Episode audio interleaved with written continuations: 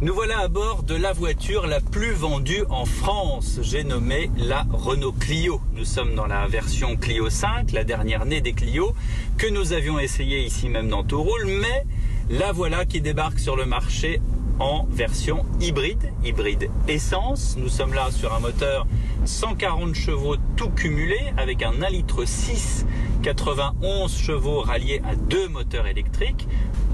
Elle n'est pas euh, très différente de sa sœur thermique, à part peut-être le coffre qui est d'à peu près 250 litres, où on a donc rogné pour mettre la batterie, l'une des batteries électriques à l'arrière. Autrement, elle a exactement les mêmes qualités qu'une Clio 5. Donc pour ceux qui ne connaissent pas, c'est surtout le cockpit qui a été redessiné avec un écran d'un peu plus de 9 pouces qui est absolument génial pour toutes les euh, fonctionnalités de la voiture. Le moteur lui-même, puisque c'est ça qui nous intéresse aujourd'hui sur cette Clio hybride, bah, en gros, euh, si vous roulez que en ville, bah, il est moins gourmand puisque c'est l'attrait de l'électrique. On reste quand même à peu près à 5 litres au 100 sur cette voiture. En revanche, si vous prenez la route, bah là, le moteur thermique il va plus être sollicité. Et là, on va dire qu'on est à 6 litres, 6 litres et demi en euh, moyenne générale. La Clio, bah, de toute façon, c'est une très bonne voiture. Pourquoi? Parce qu'elle est très compacte. Elle fait euh, un petit peu plus de 4 mètres de long. Mais elle est très très grande à l'intérieur. On peut vraiment voyager à 5 sans aucun problème. Et surtout, elle est très confortable malgré, une suspension qui est assez ferme. Hein, c'est ça la vraie différence entre les Renault et les Peugeot. C'est que la suspension Peugeot, honnêtement, il n'y a rien de mieux. Peugeot Citroën. Hein. et la suspension Renault est un peu plus ferme. Certains d'entre nous diraient ou disent ça n'a pas vraiment d'intérêt avec les normes anti-pollution, avec aussi euh, le sens de la conduite. Aujourd'hui, on ne conduit plus une voiture pour aller vite. Donc tout cela a quand même beaucoup moins d'intérêt qu'avant. Question confort, on est vraiment très bien assis. C'est très bien insonorisé. Quand on est là, vous l'entendez en mode électrique. Voilà, on n'entend absolument rien.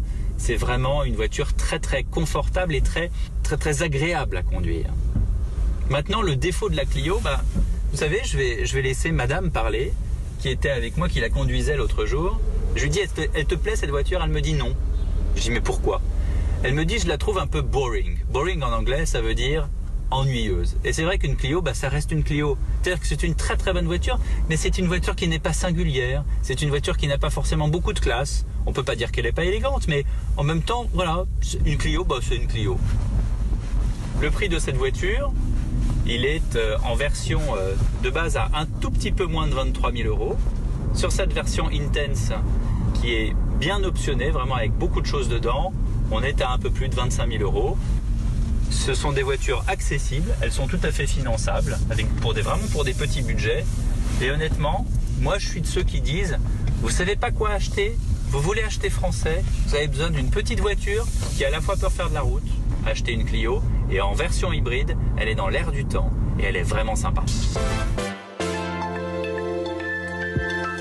Et comme vous avez pu l'entendre à Nice, c'est qu'elle est très très silencieuse. Oui, mais c'est pas mal hein, quand même. Surtout que c'est la voiture un peu passe-partout, euh, qu'on voit un peu partout, enfin, justement. Et il n'y a pas de câble dans celle-là, c'est une hybride hybride, c'est pas une hybride rechargeable. Rechargeable, il n'y a pas ce fameux machin. Le système, bizarre entre guillemets, on peut pas dire, ça va, ça va pas plaire à Renault, mais c'est un peu le système Toyota, c'est-à-dire qu'elle se recharge elle-même. Le Prius qu'il a mis en. Eh oui, dans les années 90, exactement. Merci Anissé. À la prochaine. À la prochaine.